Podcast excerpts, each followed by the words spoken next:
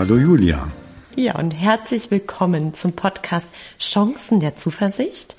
In diesem Podcast sprechen Heinz und ich über Themen der Psychologie, Philosophie und Wirtschaft. Und Heinz, ich freue mich sehr, dich zu sehen. Ja, gleichfalls. Und äh, wir haben jetzt mal was wahrgemacht, was wir damals auch schon so angekündigt hatten, nämlich, dass wir den Maximilian Meisinger ähm, einige von euch werden sich erinnern, wir hatten damals über Spitzensport gesprochen und mit der Frage uns beschäftigt, was wir daraus lernen können. Dass wir also Max Meisinger nochmal eingeladen haben, weil es da offensichtlich nach unserer Überzeugung zumindest noch viel zu ähm, erzählen gibt. Und da freuen wir uns natürlich drauf, Max, dass du auch wieder dabei bist. Ja, hallo an alle da draußen und hallo an euch beide. Vielen Dank, Julia. Vielen Dank, Heinz, dass ich nochmal dabei sein darf. Ich freue mich tierisch. Ja, ja ähm, prima. Julia, ich würde gleich mal mit einer Frage starten, die mich seitdem beschäftigt mhm. hat, wenn es okay ist. Äh, und zwar hatte ich irgendwie im Nachgang dann noch Schwierigkeiten mit dem Spitzensport, also was mhm. wir damals auch schon äh, definiert hatten. Und zwar fiel mir ein, dass wir in der Psychologie zwei Arten von Modellen haben, von denen wir lernen können. Also Modellen im Sinne von Personen, von denen wir etwas lernen, also Lehrmodelle. Das eine sind die Mastery-Modelle, die also alles schon können. Also ich will beispielsweise ein Salto vom Dreier lernen und äh, bin beim Europameister und äh, versuche dem abzugucken, wie der das schafft. Das wäre ein Mastery-Modell. Oder ich lerne von einem Coping-Modell. Das ist der, der es gerade zum ersten Mal geschafft hat, den äh, Salto vom Dreier einigermaßen fehlerfrei zu springen. So. Und die Ergebnisse sind in der psychologischen Forschung sehr eindeutig, nämlich dass wir von den Coping-Modellen mehr lernen als von den Mastery-Modellen, weil die so weit weg sind von uns. Und das ging mir, Max, noch so durch den Kopf, äh, weil wir ja von Spitzensportlern reden und bei mir zumindest das Gefühl dann irgendwie sich eingeschlichen hat, boah, die sind so weit von dir weg. Also jemand, der durch einen Ärmelkanal taucht oder so äh, bei 14 Grad Wassertemperatur, das ist so weit von mir weg, dass ich so innerlich mir schon denke, ja, von dem kann ich dann gar nichts lernen. Also vielleicht kannst du da noch mal dazu was sagen, weil der Titel heißt ja, was wir von denen lernen können. Also das hat mich noch beschäftigt. Mhm. Ja, super spannende Frage. Danke, Heinz.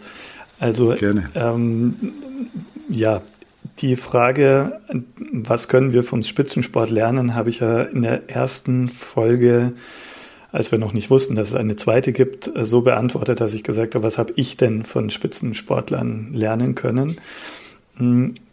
Was wir weggelassen haben aus meiner Sicht ist der Bereich des Mentaltrainings. Also was machen die da eigentlich? Ähm, und das hat viel mit Coping-Lernstrategien zu tun übrigens, ähm, dass sie in bestimmten Situationen, in denen sie eben zum ersten Mal sind, also zum Beispiel Start im Olympiafinale.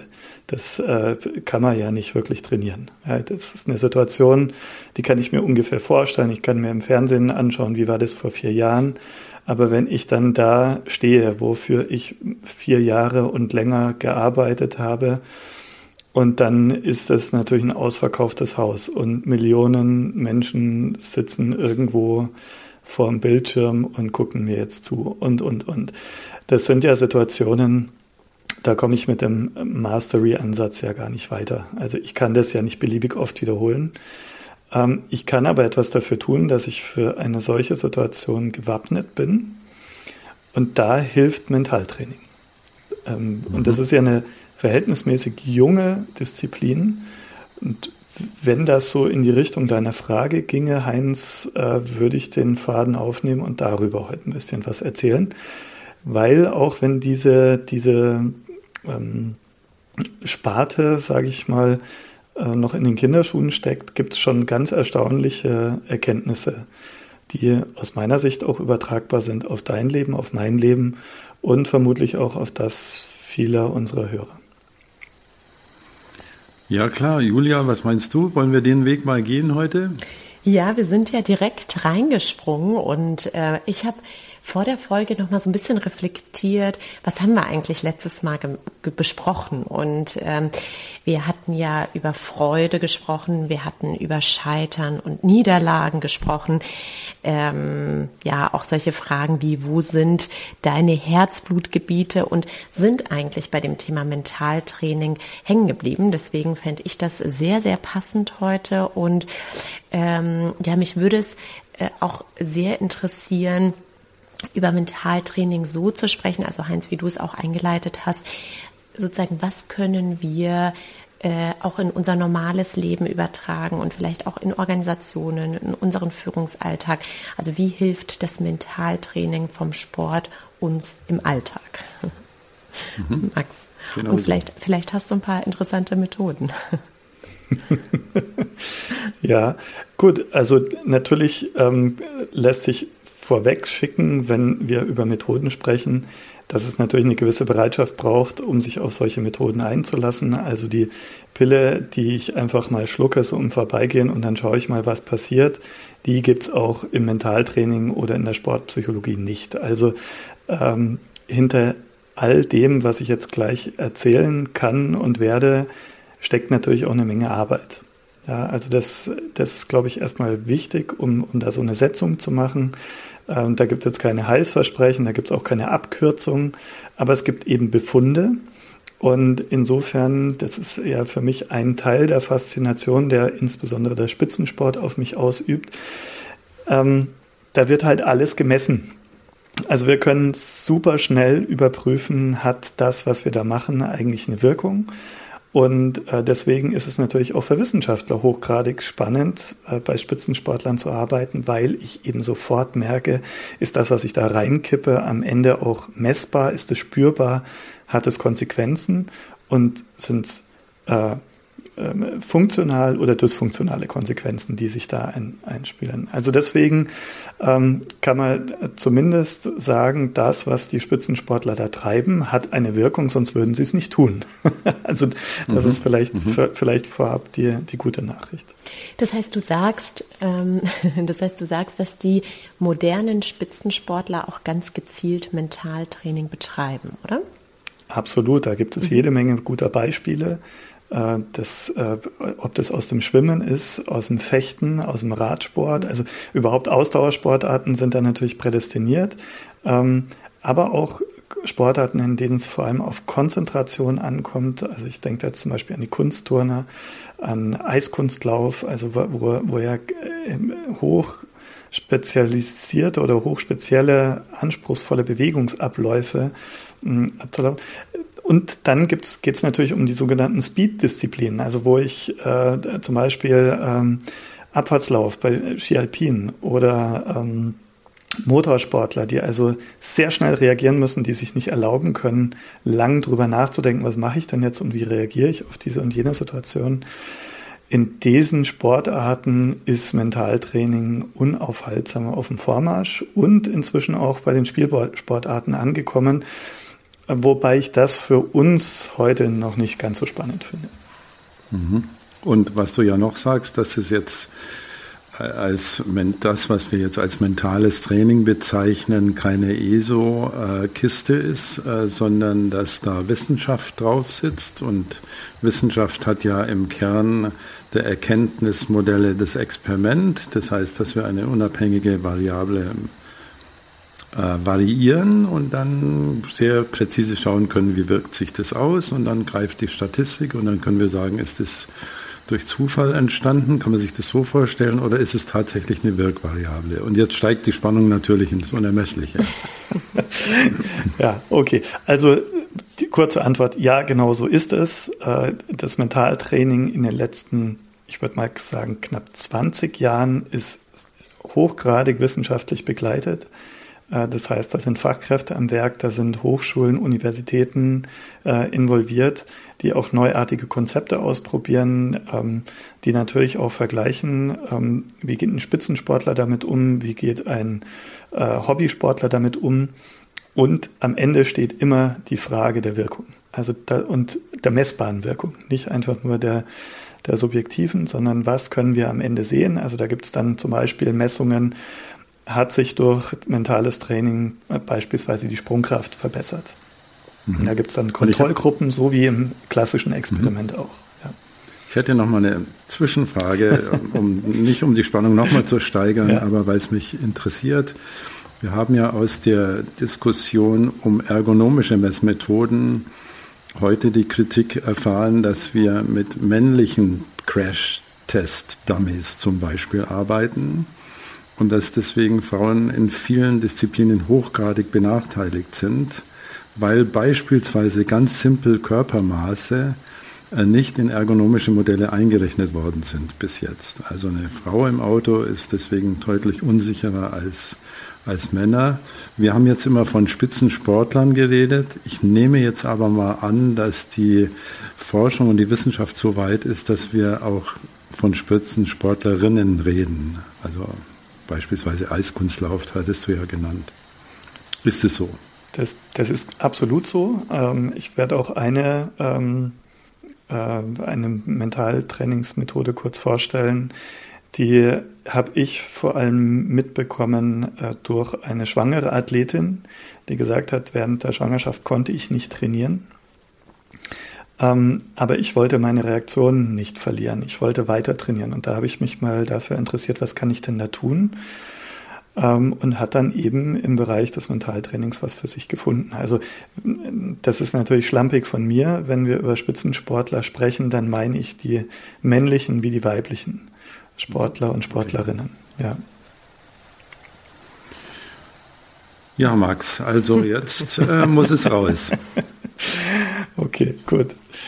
Also, ähm, vielleicht ganz kurz der Anknüpfungspunkt zum letzten Mal. Wir haben ja viel über Freude, über Umgang mit Niederlagen gesprochen. Und ähm, was vielleicht da noch gefehlt hat, ist äh, dieser Schluss äh, zum Thema Resilienz. Also für mich sind Spitzensportler, die sich, die an die, an die Spitze, an die Weltspitze kommen und sich dort auch halten können, immer Experten für Resilienz. Manchen ist es irgendwo in die Wiege gelegt, manche sind so sozialisiert, aber die allermeisten müssen sich das hart erarbeiten. Und diese Arbeit, worin besteht die denn in erster Linie? Es geht um den Umgang mit Emotionen. Also das ist vielleicht mal so der zentrale Punkt.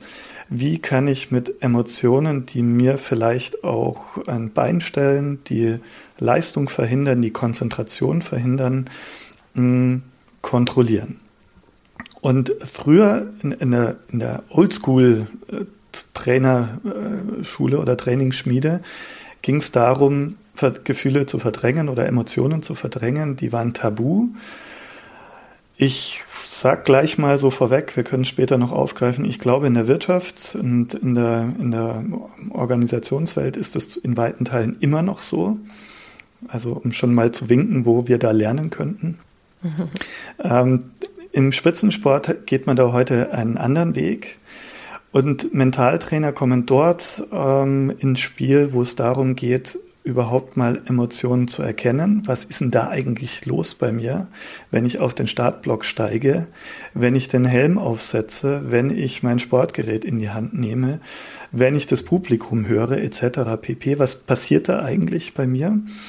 Und dann ist die Frage neben dem Akzeptieren, ich habe Emotionen und ich kann sie erkennen, also ich weiß, was da los ist, ist dann die Frage, wie kann ich es nutzen?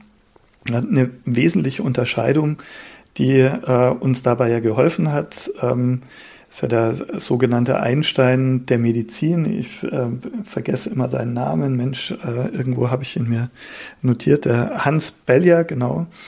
Äh, der hat ja den, diese Unterscheidung zwischen negativen und positiven Stress als erster vorgenommen.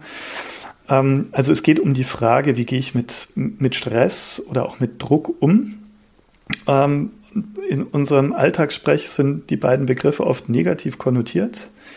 Äh, das halte ich auch für, für unzutreffend oder für unvollständig. Auch hier könnten wir noch lernen. Aber jetzt steige ich mal ein, wie, wie könnte so eine Transformation mhm. aussehen. Also wir, mhm. wir machen das Spitzensportler.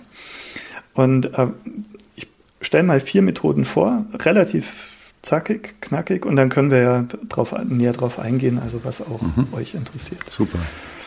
Die erste Methode sind sogenannte Triggerworte oder Triggersätze.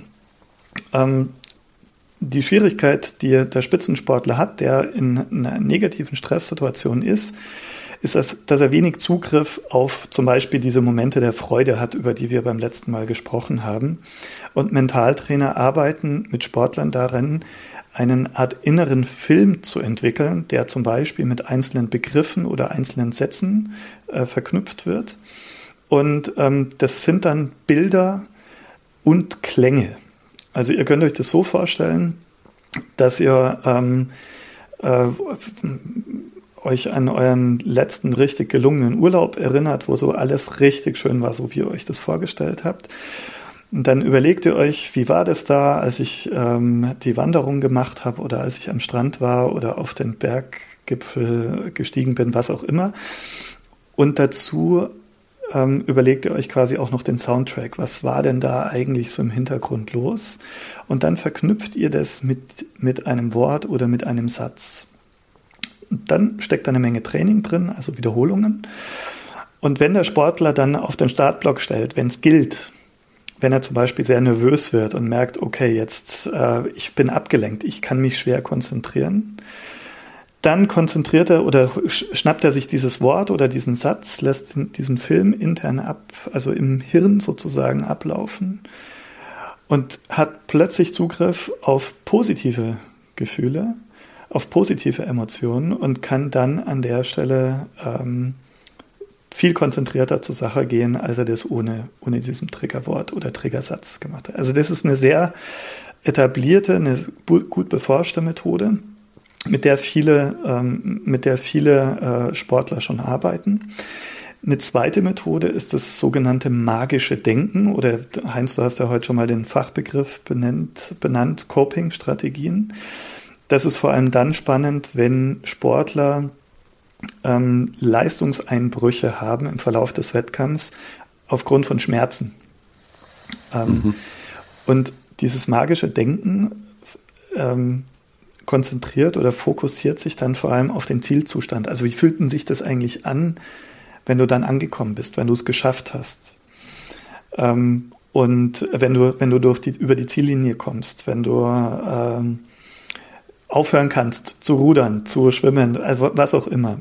Und ähm, was dann die Neurowissenschaften an der Stelle feststellen konnten, ist, dass äh, wenn mir das gelingt, so magisches Denken einzusetzen, dass die Schmerzschwelle höher wird. Ja, also wo ich früher vielleicht äh, schon nach 50 Metern innerlich das Gefühl hatte, es geht nicht mehr, kann ich dann plötzlich, äh, spüre ich das erst nach 75 Metern. Und wenn ich weiter trainiere, spüre ich das nach 90 Metern, nach 100 Metern und so weiter. Also so kann ich das immer mehr ausbauen. Und ähm, wie gesagt, da sind die Neurowissenschaften dran, ähm, weil die immer erkennen, diese Schmerzzentren, also die, die, die Hirnzentren, die aktiviert werden, wenn so Schmerzgefühle äh, entstehen oder so Schmerzsignale gesendet werden, die nehmen ab. Also das kann man wirklich sehen. Das ist keine Einbildung. Das ist, äh, das ist, ähm, ist messbar. Die dritte äh, Methode, die sehr weit verbreitet hat, äh, ist ähm, vor allem in Einzelsportarten, ist der Bereich ich fasse das jetzt mal ein bisschen zusammen, ist nicht ganz korrekt, aber ich glaube, das, äh, unseren Hörern können wir das schon antun. Das ist der Bereich Meditation, Achtsamkeit, Introvision. Das sind Techniken, über die ihr ja im Podcast auch schon gesprochen habt. Und was sich ja da sagen lässt, ist, ähm, dass die Stressanfälligkeit, also für den negativen Stress oder die Empfindsamkeit für negativen Stress, deutlich reduziert wird, wenn es mir gelingt, eine Technik oder sogar mehrere Techniken in Kombination miteinander zu verknüpfen, damit dieser negative Stress seine ähm, ja, seine Panik auslösende Wirkung verliert. Ja, die Idee in der Meditation ist ja, ich stelle mich meinen Empfindungen, ohne sie zu bewerten. Ja, also ich gehe in eine neugierige, aufrichtige Akzeptanz meiner Emotionen, auch meiner negativen Emotionen und lasse sie dann auch wieder gehen. Und wenn ich darin geübt bin, sprechen ja die Wissenschaftler da von der sogenannten ähm, ja, Resilienz ja, oder, oder auch ähm, Neuroplastizität, ja, da komme ich dann gleich im nächsten Punkt auch nochmal drauf. Also meine Gehirnstruktur ändert sich. Auch das ist natürlich äh, inzwischen messbar und viele sehr, sehr berühmte äh, Spitzensportler, also zum Beispiel, ähm, was weiß ich, Novak Djokovic zum Beispiel, ja, das, also der, der, einer der drei besten Tennisspieler der letzten Dekade, ähm, der wird ja regelmäßig ausgebuht vor, vor Publikum. Ja, da könnte man sagen, das macht der so ein Sportler fertig. Der sagt aber immer häufiger in Interviews, ähm, das spornt mich an. Ja, und das ist für mich so ein ganz markantes Beispiel für negative, negativen Stress in positiven Stress äh, transformiert. Und die vierte und letzte Methode, die ich noch ansprechen möchte, ist die sogenannte Visualisierung. Also da sprechen wir über Neuroplastizität. Die Frage, kann ich auch dann trainieren, wenn ich eigentlich gerade gar nicht äh, in der Halle, in der Trainingshalle bin oder am Sportplatz oder wie auch immer? Hm. Ich hatte vorhin die Sportlerin äh, angesprochen, die in der Schwangerschaft äh, weiter trainieren wollte. Ja, also es geht ja physisch nicht. Und was da die Mentaltrainer herausfinden und auch die Wissenschaftler, die drumherum arbeiten, ist, dass es für unser Gehirn keinen Unterschied macht, ob ich die Bewegung ausführe oder ob ich sie mir extrem detailliert vorstelle. Also jeden, jedes kleine Detail. Wie gehe ich an das Sportgerät? Wie fühlt sich das an, wenn ich den Barren greife oder den Schläger in die Hand nehme? Äh, wie riecht ähm, Magnesia wie, äh, und so weiter. Also alle Empfindungen, die, ich, die da drumherum gehen und dann auch tatsächlich jeden äh, ab, also jeden äh, Bewegungsablauf verinnerlicht, jedes Detail. Man sieht es manchmal im Fernsehen ähm, bei äh, im, im, im Ski-Alpin-Bereich oder auch bei Rennrodlern.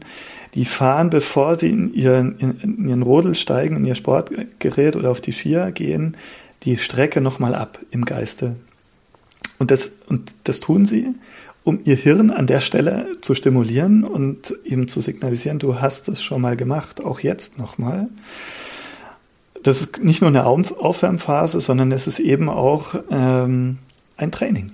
Ja, das ist echtes Training und äh, wenn wir dann sogar noch ins Extrem gehen, wenn euch das interessiert, spreche ich auch später noch gerne über das sogenannte Hyperlearning. Das geht dann in den Bereich, aber jetzt lasse ich es erstmal für den Moment gut sein. So im Schweinsgalopp. Ja, toll. Also vielen Dank. Also zum, zum, zum mir fallen zu allen Punkten äh, Kommentare ähm, ein. Vielleicht zum letzten Punkt. Also da müssten ja dann auch die Spiegelneuronen hingehören, weil man ja, die werden ja als Empathieneuronen diskutiert. Das ist mittlerweile ein bisschen umstritten. Aber man hat ja festgestellt, dass vor allem äh, motorische Beobachtungen sich im Gehirn spiegeln. Und mir sind Untersuchungen bekannt, wo äh, Klavierspieler, also ich selber spiele ja ab und zu Klavier, äh, Pianisten zugeschaut haben, die dann ein Stück im passenden Schwierigkeitsgrad, also nicht Mastery, sondern Coping, gespielt haben und die Probanden haben dann möglichst genau zugeguckt, wie macht er das mit den Fingern. Und da lässt sich auch nachweisen, dass das Erlernen dann deutlich schneller geht, als wenn ich es nur so gemacht hätte. Also offensichtlich ist genau der, der motorische Kortex da sehr gut ansprechbar, wenn ich das richtig aus der Forschung äh, zitiere. Ja, und eins zu eins übertragbar auf den Bereich Mentaltraining im Spitzensport. Und deswegen sagen auch etliche namhafte äh, Goldmedaillengewinner, Weltmeister etc., sie schätzen den mentalen Anteil ihres Erfolgs bei circa 90 Prozent ein. Das ist, wenn man mhm. mal noch mal kurz die Zeitreise in die 70er Jahre zurückmacht, undenkbar dass, dass man damals diesem Bereich so, ein, so ein, eine Bedeutung zumisst. Und die Frage ist natürlich schon, habt ihr auch vorab gestellt, was heißt denn das dann eigentlich für uns, so in unserem normalen Leben und in der Arbeitswelt, wenn das da so spürbar und so messbar ist? Ja. Mhm. Also wenn ich das nochmal ähm, auf unsere Welt übertrage, was mir jetzt zu dem einfällt, äh, was du gesagt hast, ist, dass wir schon mal über emotionale Intelligenz gesprochen haben. Ich weiß mhm. nicht, Heinz, du erinnerst dich bestimmt. Und da hatten wir ja auch darüber nachgedacht, wie wir sozusagen mit Gefühlen umgehen können und ähm, dazu dann eben diesen Begriff der emotionalen Intelligenz äh, verwendet. Und das zeigt mir, dass diese, ja, diese Methoden, die du gerade vorgestellt hast, ja in diese Richtung gehen, wenn ich es richtig verstehe. Das heißt also durch äh, das Erlernen von zum Beispiel emotionaler Intelligenz, ähm, besser mit seinen Gefühlen umzugehen. Und ich finde, was ich bei Sportlern noch ganz, ganz spannend finde, und das hat ja auch mit dem mentalen Training zu tun. Also nehmen wir mal zum Beispiel dieses Beispiel vom Tennis, ne, was du, Max, eben schon, äh, schon ähm, platziert hast hier bei uns. Es gibt so eine, also ich bin jetzt kein Tennisspieler, ich bin ja eher Reiterin, aber so ab und zu Hobby, äh, Hobby-Tennisspielerin. Und es gibt da dieses Point-to-Point-Denken. Ne? Also, dass ähm, Sportler auch ähm, komplett alles um sich herum ausschalten können. Oder mein Trainer hat zu mir manchmal gesagt, so unter die, Gla äh, unter die Käseglocke sich begeben, ja, also komplett alles um sich herum äh, ausschalten und sich nur noch auf diesen nächsten Ball fokussieren, ja. Und wenn ich jetzt so diesen Transfer zur beispielsweise zur Wirtschaft oder zu unserem alltäglichen Leben mache, dann fällt mir auf, dass wir oft irgendwo in der Zukunft sind. Ne? Also wir denken über Konsequenzen nach, über was könnte passieren, wenn wir A, B, C machen. Und dieses Point-to-Point-Denken, das finde ich ganz interessant, denn da machst du ja genau das nicht, so irgendwo, was passiert dann, wenn ich das und das und das mache, sondern du konzentrierst dich einfach nur auf diesen nächsten Schritt. Hm? Ja, ganz genau. Also Point-to-Point -point würde ich jetzt auch unter dem, dem Schlagwort magisches Denken einordnen. Mhm. Da gehört mhm. es definitiv hin. Und ähm, im Tennis ist es natürlich sehr kleinschrittig. Aber wenn, wenn wir jetzt zum Beispiel an, ähm, also bei, bei äh, ähm, ähm Mensch, jetzt fällt mir der Name nicht ein, also bei Rennsportlern, also Rennfahrern, die, da geht ja die Weltmeisterschaft oder auch im Fußball, im, im Teamsport, da geht ja so eine Saison über Monate hinweg. Mhm. Und mit dem Ziel reinzugehen, ich werde Weltmeister, das ist absolut irrsinnig. Also das, äh, das macht heutzutage auch keiner. Und deswegen hört man, also ich kann es fast schon nicht mehr hören, in den Interviews sagen die Sportler immer wieder, ich denke von Rennen zu Rennen. Oder die Trainer sagen, wir müssen von Spiel zu Spiel denken. Das ist im Endeffekt nichts anderes. Ähm, und wenn ich es höre, dann denke ich mir immer wieder, ah, da war einer beim Mentaltrainer. Weil das natürlich eine sehr gute Idee ist, äh, zu sagen, wir spielen jetzt erstmal das erste Spiel, äh, das nächste Spiel, wir fahren erstmal das nächste Rennen und dann schauen wir, wo wir stehen und was ist von hier ab möglich. Sollten wir unsere Ziele neu ausrichten, nach unten oder nach oben? Mhm. Ähm, oder bleiben wir bei dem, was wir uns ursprünglich vorgenommen haben? Mhm. Das soll nicht ausschließen, dass ich nicht den Gedanken oder das Langzeitziel haben darf, Weltmeister zu werden. Also ich glaube, die Ambitionen, äh, die da drin stecken, ist was anderes. Aber das, was ich für den Moment brauche, für, für, für, mein, für meinen Handlungsfaden, das ist Point-to-Point. -Point. Ganz genau. Das ist wie der Ruderer, der von Stroke to Stroke, würde der wahrscheinlich sagen, oder auch der Schwimmer. Ähm, denkt und nicht überlegt, äh, wie fühlten sich das dann an, wenn ich äh, dreifacher Weltmeister geworden bin oder so. Also der Michael Ende hat es ja in seinem Momo-Roman durch den Straßenkehrer metaphorisiert, äh, den, die, der ja gefragt wird, wie machst du denn das? Die Straße ist ja ewig lang, die geht ja bis zum Horizont so ungefähr. Und er dann sagt, ähm, also wenn ich da an das Ende denken würde, dann würde ich gar nicht erst zu kehren anfangen, sondern wenn du kehrst, dann guckst du auf deinen Besen und machst den nächsten Strich und den nächsten Strich und den nächsten Strich und guckst, dass alles sauber ist und plötzlich bist du am Ende der Straße. Also das ist, glaube ich, das, was ihr beide gerade diskutiert. Beppo heißt er übrigens, mhm. der Straßenkehrer. Genau. Ja, das ist, äh, denn ich glaube, das ist ganz wichtig, das so über äh, überzutragen oder, oder, oder auf sein eigenes Leben ähm, zu übertragen. Genau, das wollte ich sagen. Und ich habe mich mal mit ähm, einer Kollegin unterhalten, die gesagt hat, naja gut, aber Spitzensport ist ja was anderes. Da hat man dann bestimmte Abläufe und da ist man in so einem anderen Setting und ich hatte dann mit ihr gemeinsam überlegt, was wir denn bei uns im Beruf zum Beispiel machen könnten. Und ich hatte dann ähm, so ein Beispiel äh, gesagt, dass wir beispielsweise, wenn wir in einen wichtigen Termin gehen und total aufgeregt sind, können wir trotzdem Mentaltraining betreiben, indem wir uns zum Beispiel bestimmte Abläufe äh, wiederholend vorstellen und die dann auch in diesem Termin machen. Ne? Also ich lege mein Notizbuch auf den Tisch, ich lege vielleicht einmal die Hand drüber, spüre das Leder, mache es auf, nimm den Stift in die Hand. Und das ist ja sowas, Max, was du auch meinst. Ne? Also wir können sozusagen auch im beruflichen Alltag Beispiele finden, wie wir mentales Training zum Einsatz äh, kommen lassen. Ja, genau, Julia. Ich bin davon überzeugt, dass die Techniken aus dem Mentaltraining sehr gut auch in unsere Arbeitswelt passen. Dein Beispiel zielt jetzt auf eine Visualisierungstechnik ab, die dabei helfen kann, Nervosität oder Lampenfieber zu regulieren. Und dann gibt es da noch ein ganz anderes wichtiges Beispiel. Wir, wir haben ja Coaching-Klienten, Heinz, bei dir wird es ähnlich sein, ähm, die zu uns kommen mit dem Wunsch, im Selbstmanagement besser zu werden. Und Selbstmanagement heißt dann oft, ähm, noch mehr Dinge in der gleichen Zeit erledigen oder noch effizienter werden. Äh, ich glaube, ein Spitzensportler wird da anders rangehen. Ähm, der würde sich vermutlich ähm, mit entweder Meditation, Achtsamkeit, Introvision beschäftigen oder aber er würde sagen oder er würde seinen Mentaltrainer fragen, wie kann ich mich noch besser auf das konzentrieren, was ich gerade tue.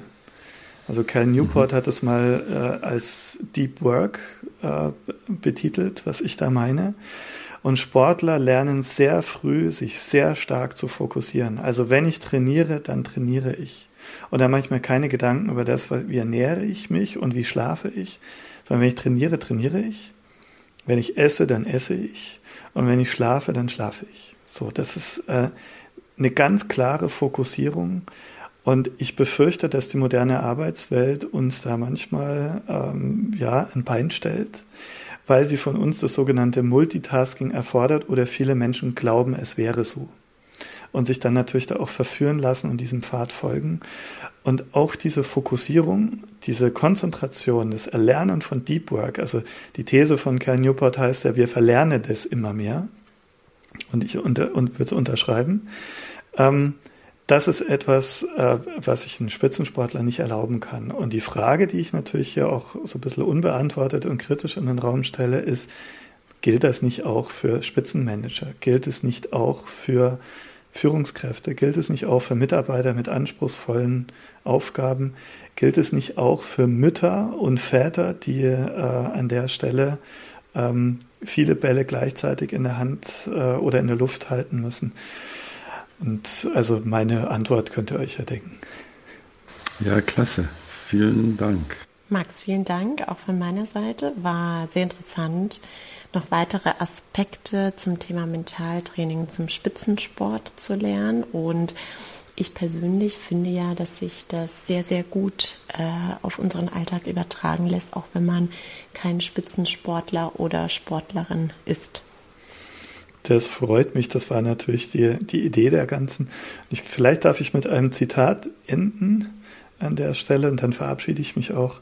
Äh, Pierre Coubertin, also der Begründer der modernen Olympischen Spiele, hat mal gesagt, Sport ist die Schule für psychische Energie. Finde ich stark. In diesem Sinne, vielen Dank. Mhm, danke. Okay. Ciao.